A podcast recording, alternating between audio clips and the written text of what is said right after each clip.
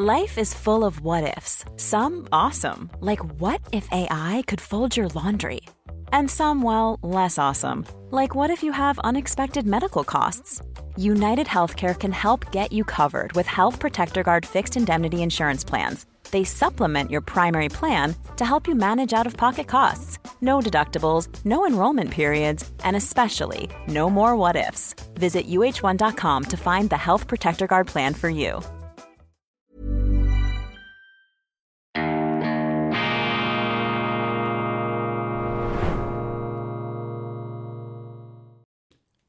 Grüezi miteinander, ganz herzlich willkommen und einen wunderschönen guten Morgen, meine sehr verehrten Damen und Herren, liebe Freunde, vor allem in Deutschland und in Österreich. Draußen pfeifen bereits wieder die Vögel. Wir haben eine frische, etwas regnerische Nacht hinter uns. Ja, das gibt es auch in diesen hitzigen Tagen, auch wenn es die Medien nicht wahrhaben wollen. Sie wollen sich diesen Weltuntergang, diese Klimakatastrophe nicht entreißen lassen und mittlerweile zahlen die Konzerne sogar dafür, wenn jemand mit der Apokalypse in die Medien kommt. Ich habe in der Neuen Zürcher Zeitung gesehen, dass da eine Firma ein Interview gesponsert hat, bei dem der Interviewgast gesagt hat, wenn wir so weitermachen, wird die Menschheit äh, nicht mehr weiter existieren können. Also die Cassandra-Rufe sind wieder einmal zum einträglichen Geschäft geworden. Der Ablasshandel boomt, Greenwashing auch äh, genannt.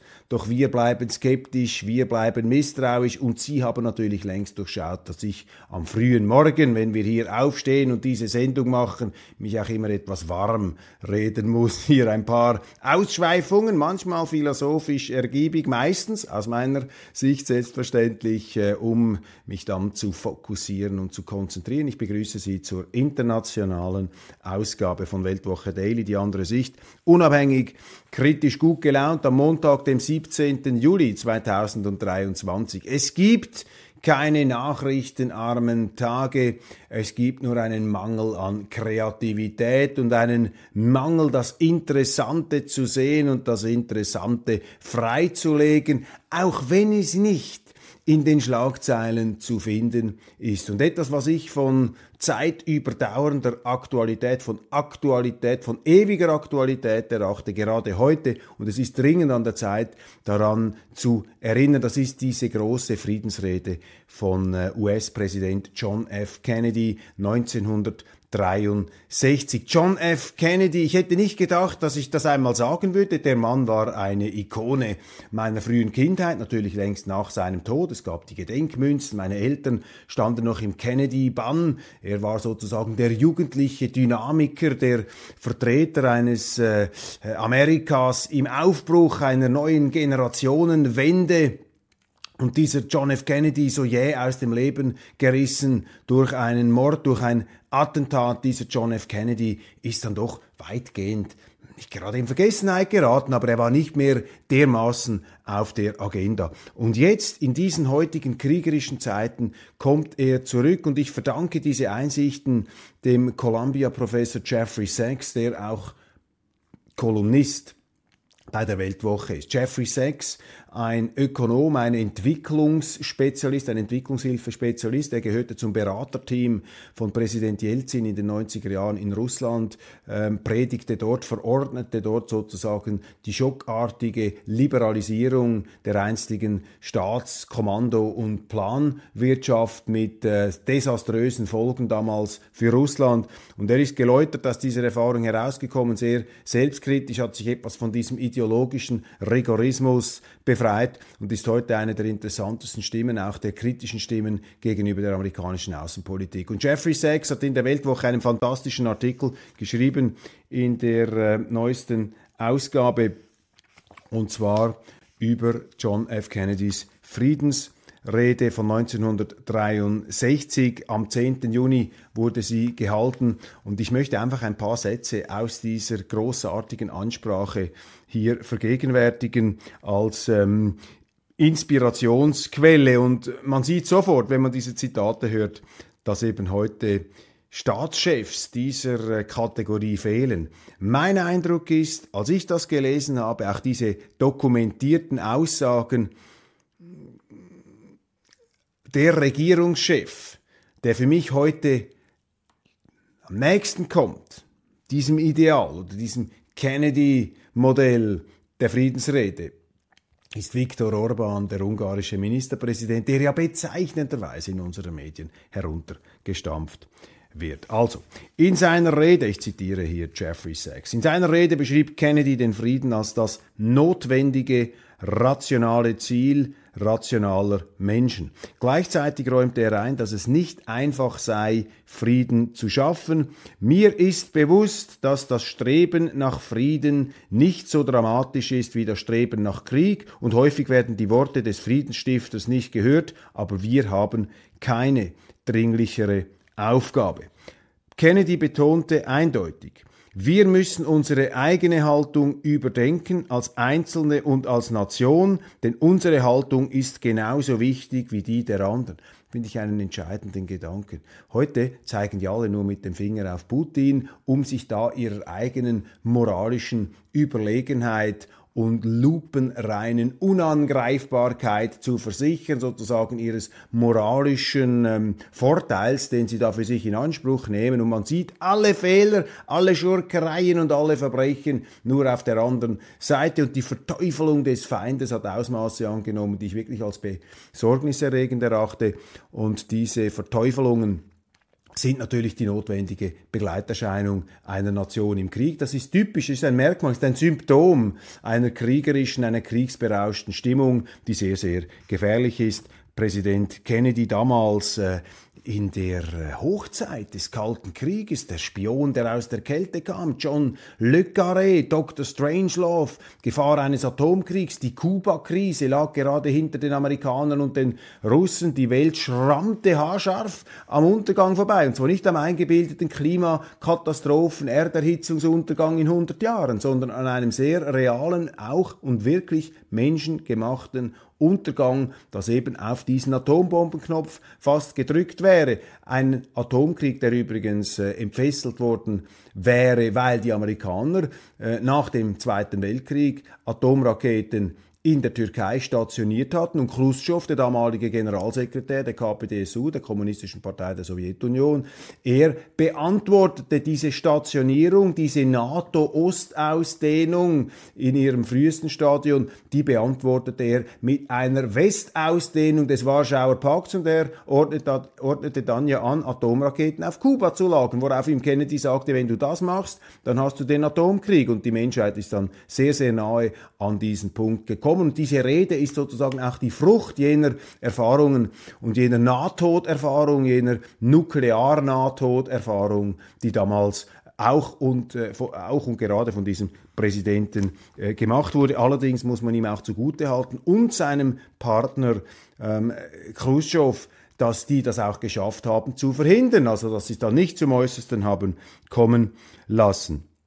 Ähm, Kennedy wandte sich gegen den vorherrschenden Pessimismus auf dem Höhepunkt des Kalten Krieges, der besagte, dass ein Frieden mit der Sowjetunion unmöglich sei. Er sagte, dass der Krieg unvermeidlich ist, dass die Menschheit dem Untergang geweiht ist, dass wir von Kräften ergriffen sind, die wir nicht kontrollieren können. Wir müssen diese Ansicht nicht akzeptieren. Unsere Probleme sind von Menschen gemacht und daher können sie auch von Menschen gelöst werden. Also eine zutiefst äh, zuversichtliche Sicht, die hier zum äh, Tragen kommt. Entscheidend, so Kennedy sei, dass wir nicht nur ein verzerrtes und verzweifeltes Bild der anderen Seite sehen.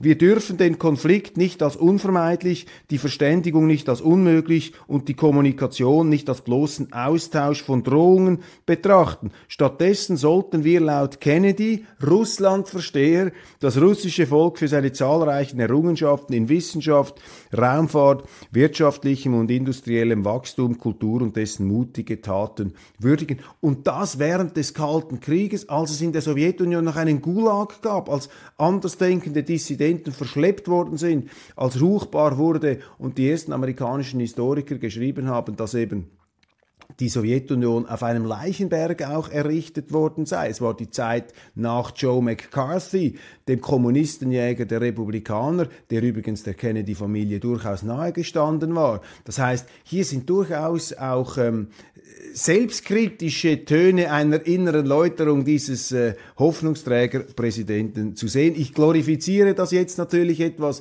um den Kontrast herauszuarbeiten, den wir heute sehen. Kennedy warnte davor, einen nuklearen Gegner in die Enge zu treiben, was zu verzweifelten Taten führen könnte. Kommt uns das bekannt vor?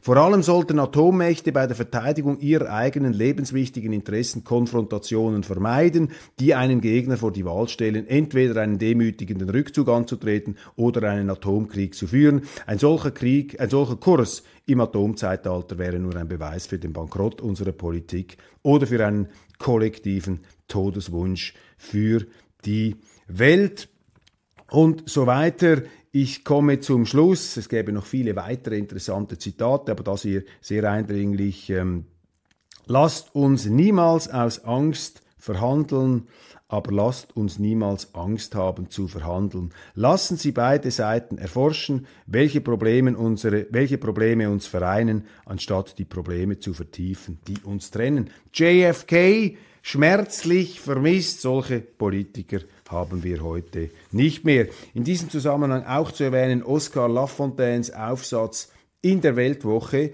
über die Strategie des Decoupling. Sehr interessant, Ausweg aus der Hölle in dieser Tradition. Willy Brandt, stark inspiriert von John F. Kennedys Friedensrede und Oscar Lafontaine, sozusagen der Meisterschüler von Willy Brandt hier, ähm, mit einem Aufsatz in der Weltwoche Nummer 25 der eben auch dieses Motiv aufgreift und die ähm, Entflechtung äh, anstrebt. Das heißt, die Coupling würde heißen, dass eben die Amerikaner und die Russen ihre Atomraketen zurückziehen, dass die Amerikaner sagen, wenn jetzt die Russen ihre taktischen Nuklearwaffen, die sie in Weißrussland stationiert haben, abziehen, dann nehmen wir unsere ähm, antiballistischen ähm, Raketenstationen in Polen und Rumänien weg und, die, ähm, und auch die NATO-Pläne bezüglich der Ukraine werden aufgegeben. Und das, sind, äh, das wären im Grunde jene ähm, Folgerungen einer solchen Friedensrede. Oskar Lafontaine erinnert daran in der Weltwoche. Und dann natürlich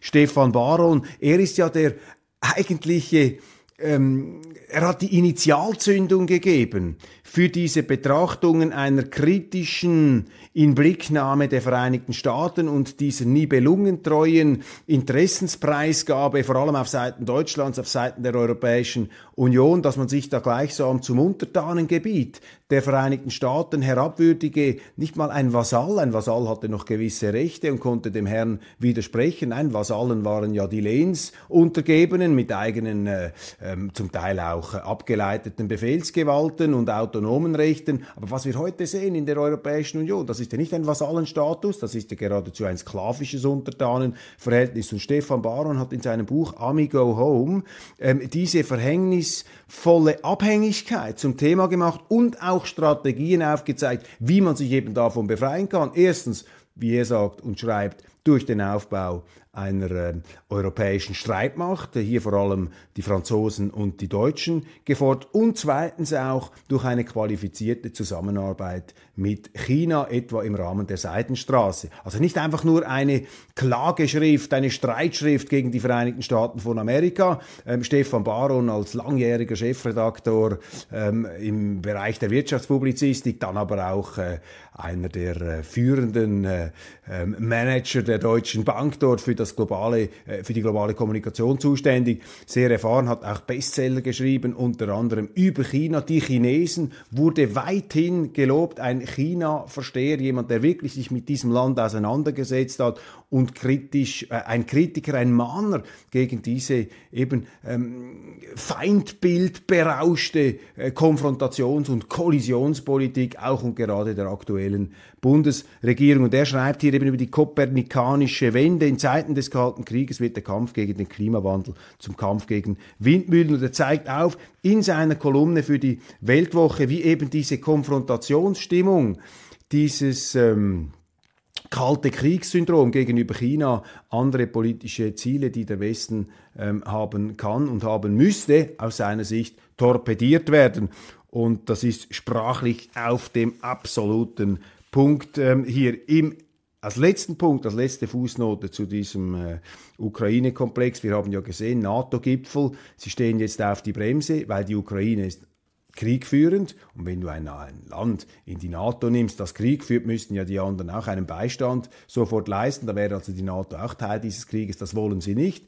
Man möchte, dass die Ukraine in die NATO kommt, aber da gibt es ein anderes Dilemma. Das noch, wird noch viel zu wenig ausgesprochen.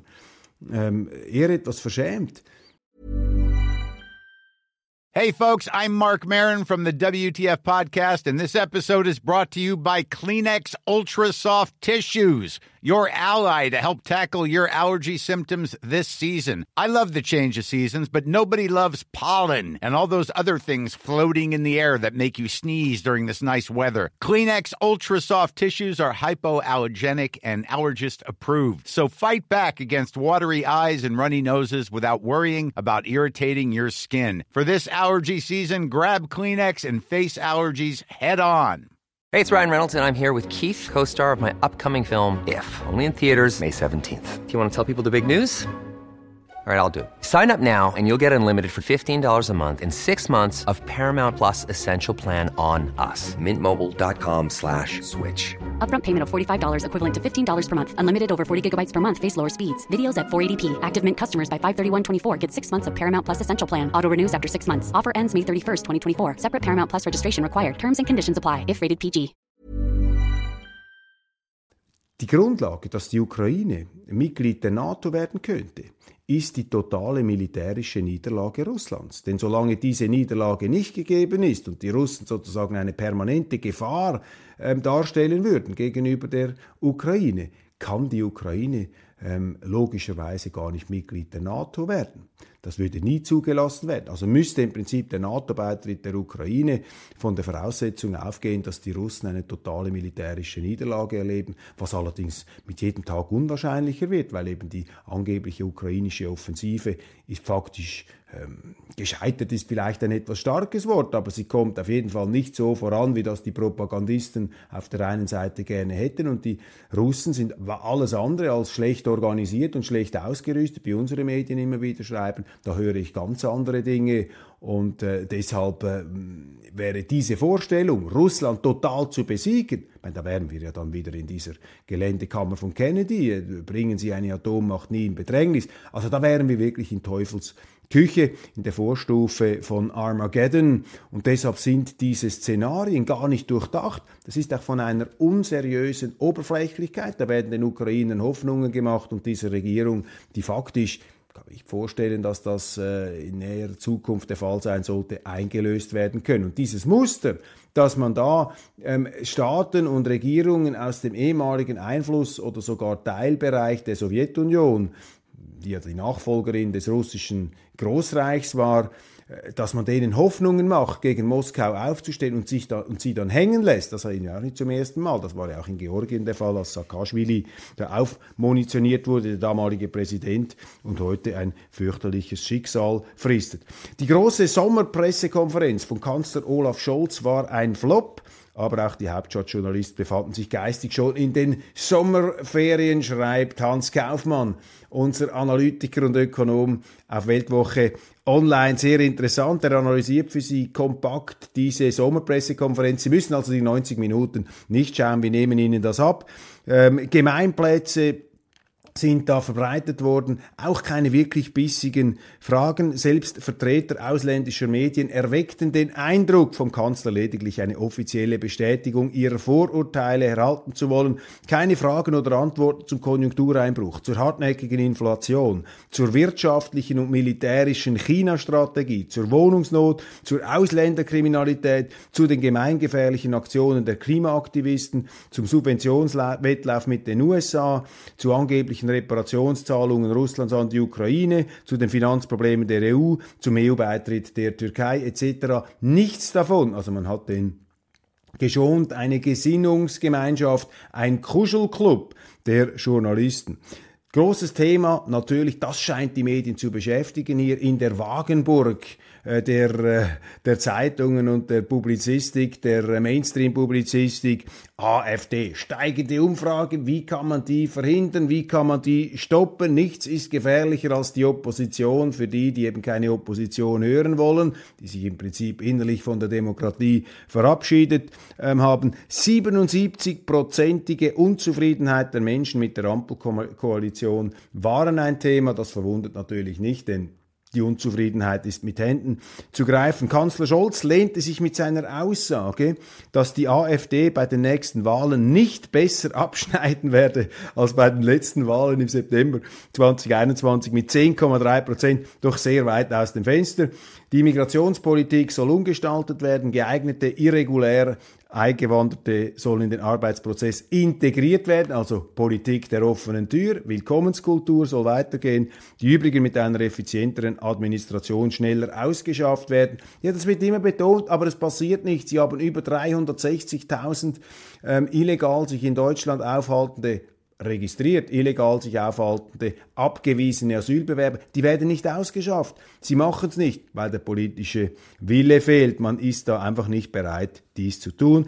Diese Richtung ziehe auch der Fach, das Fachkräftezuwanderungsgesetz. Also auch hier die Türen sollen weiterhin sperrangelweit offen bleiben. Die Gewaltausbrüche in öffentlichen Schwimmbädern sollen mit Polizeieinsatz bekämpft werden, damit sie nicht zu einem Dauerzustand würden, was sie anscheinend bereits ähm, sind. Dann die Militärhilfe Deutschlands an die Ukraine 17 Milliarden Euro. Ich habe davon gesprochen schon letzte Woche. Das wird es nun auch offiziell, ist eine offizielle Zahl, wird hier auch vom Kanzler erwähnt. Die NATO-Aufnahme Schwedens soll im Oktober erfolgen und Deutschland will die 2%-Limite der Rüstungsausgaben im Jahr 2024 erfüllen. Ein Sondervermögen, ein Sondervermögen, sprich Schulden, sei dazu ähm, bereitgestellt worden.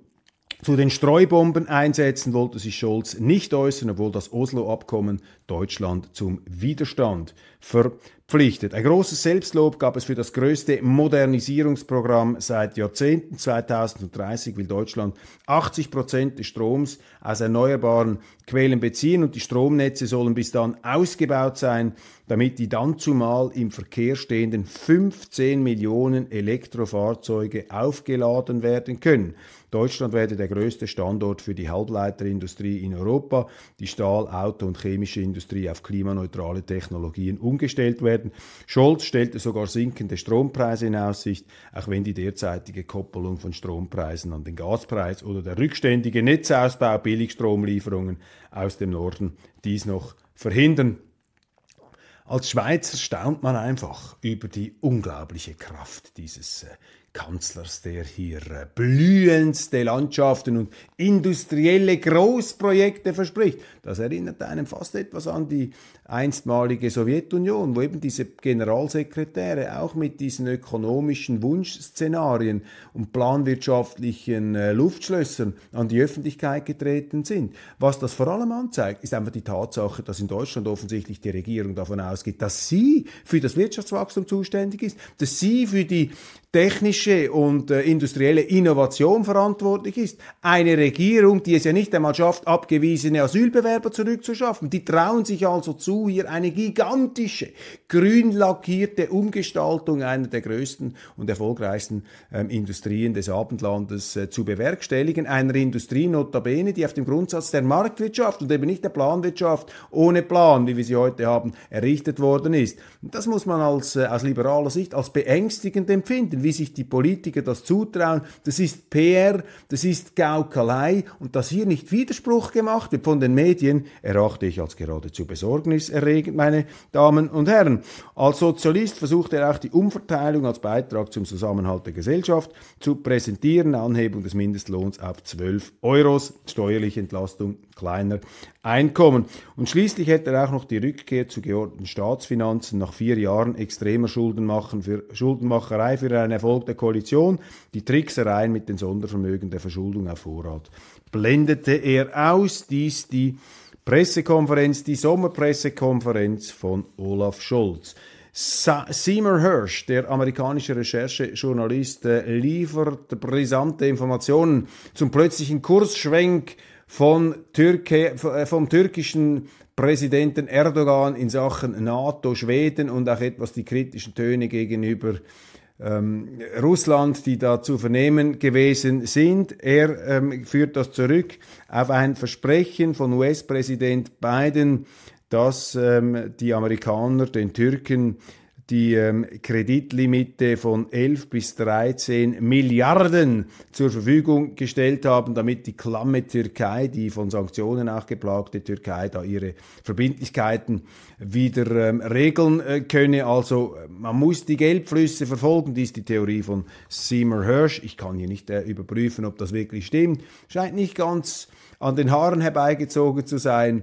Oftmals spielen solche finanziellen Faktoren eine Rolle. Allerdings auch, dies meine Beurteilung, dass ähm, Erdogan eben nicht eine Politik des Entweder-Oder betreibt. Entgegen den Aussagen und den Schilderungen über diesen Präsidenten bei uns hat er für mich etwas Pragmatisches, auch etwas Situatives. Er will es mit den Amerikanern nicht verderben, er will es mit den Russen nicht verderben. Das ist diese Schaukelpolitik, die einen befähigt, dann als möglicher Vermittler, auch als Verhandler in Erscheinung zu treten. Aber auszuschließen ist es nicht, dass äh, hier ganz große Geldbeträge geschoben ähm, werden. Mike Pence im Interview, der ähm, Herausforderer, ehemalige Vizepräsident und jetzt Herausforderer von Donald Trump, ähm, im äh, Gespräch mit Tucker Carlson. Und interessant, ich habe das auf Zero Hedge gelesen, die Zusammenfassung, auch die entsprechenden Clip-Einspielungen. Und im Grunde sagt Pence einfach, mit ihm werde es eine Weiterführung des Ukraine-Kriegs geben, was Tucker Carlson dann doch eher ähm, etwas ähm, irritiert. Finnlands neue Asylpolitik. Die konservative Regierung in Helsinki will weniger Flüchtlinge aufnehmen. Vorbild sind Dänemark und Saudi-Arabien.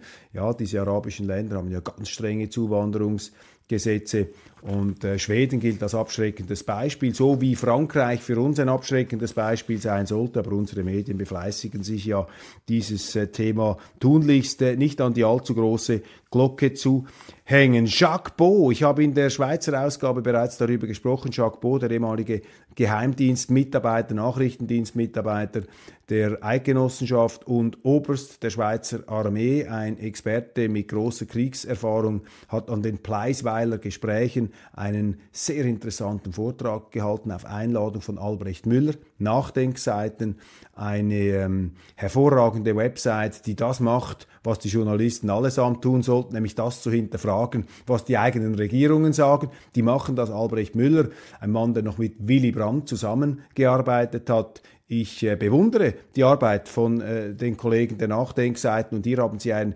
Format entwickelt, das schon über viele Jahre existiert. Die Pleisweiler Gespräche kannte ich nicht. Jetzt das, ähm, der Auftritt von Jacques Beau, der aus seiner Sicht äh, das Kriegsgeschehen in der Ukraine beleuchtet mit vielen Fakten, mit vielen Quellen. Hochinteressant, eine gute Stunde, dann eine gute Stunde Frage und Antwort. Schauen Sie sich das an. Äh, Sie finden das Pleisweiler Gespräche Jacques Beau, Beau schreiben Sie B-A-U-D. Und äh, da haben Sie jetzt die andere Sicht. Und die sehr gut belegte andere Sicht zum Ukraine-Krieg, entspannt vorgetragen, keine Kieferstarre, kein Inquisitorengesicht, das Ganze auf der Grundlage von Fakten dargelegt mit dem Fazit, die Sache ist nicht so schwarz-weiß, wie uns das die Medien vorgaukeln. Und selbst an der Behauptung, es sei ein völkerrechtswidriger Angriffskrieg, meldet Jacques Beau fundierte Zweifel an. Das trägt ihm natürlich im Medienmainstream automatisch den Vorwurf ein, er sei da ein Stiefelknecht von Putin, ein Handlanger des Bösen. Das sind dann die Verzweiflungsargumente, die dann aus der Schublade gezogen wurden, wenn dann wirklich einer aus dem allerletzten Loch pfeift aber das zeigt einfach nur den, äh, den traurigen Zustand hier dieser Medienkritiker, die offensichtlich kein schwereres Geschütz in Anschlag bringen können. Jacques Beau, wirklich sehr interessant. Und ähm, im Geiste könnte man auch argumentieren von John F. Kennedy, der eben nicht nur die Fehler auf der russischen Seite sieht und die Bösartigkeiten, im Gegenteil, er sagt, es ist sehr, sehr schwierig hier von den Guten und den Bösen zu sprechen. Und ich äh, halte es hier auch mit Kennedy man muss bereit sein, eben immer auch mit der Gegenseite ähm, in einem Konflikt zu sprechen. Und wenn wir uns da hypnotisieren von den eigenen Feindbildvorstellungen, wenn wir uns berauschen an dieser Raserei der Feindseligkeit, ja, dann werden wir, dann machen wir uns impotent, friedensimpotent, dann sind wir nicht mehr in der Lage, hier einen Ausgleich zu finden. Zu guter Letzt empfehle ich Ihnen diesen Text hier in der aktuellen Weltwoche. Zauberkünstler und Taschenspieler, wie ich das Vertrauen in die etablierten Medien verlor. Helmut Scheben, ein großartiger Text. Dieser Text ist ein Monument.